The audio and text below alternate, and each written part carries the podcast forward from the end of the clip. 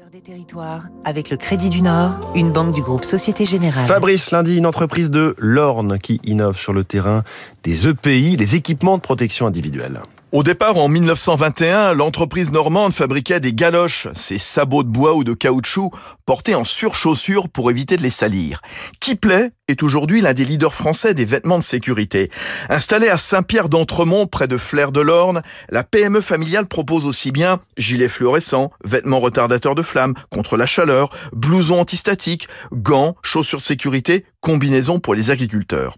Kipley produit chaque année plus de 650 000 pièces et vend pêle-mêle aux géants des travaux publics de l'automobile ou aux agents municipaux de Paris, Bordeaux ou Toulouse.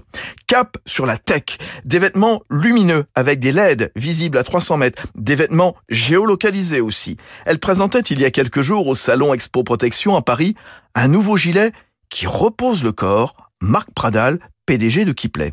On a présenté un vêtement qui s'appelle Pocket Relax, qui a été étudié avec un médecin et un kiné.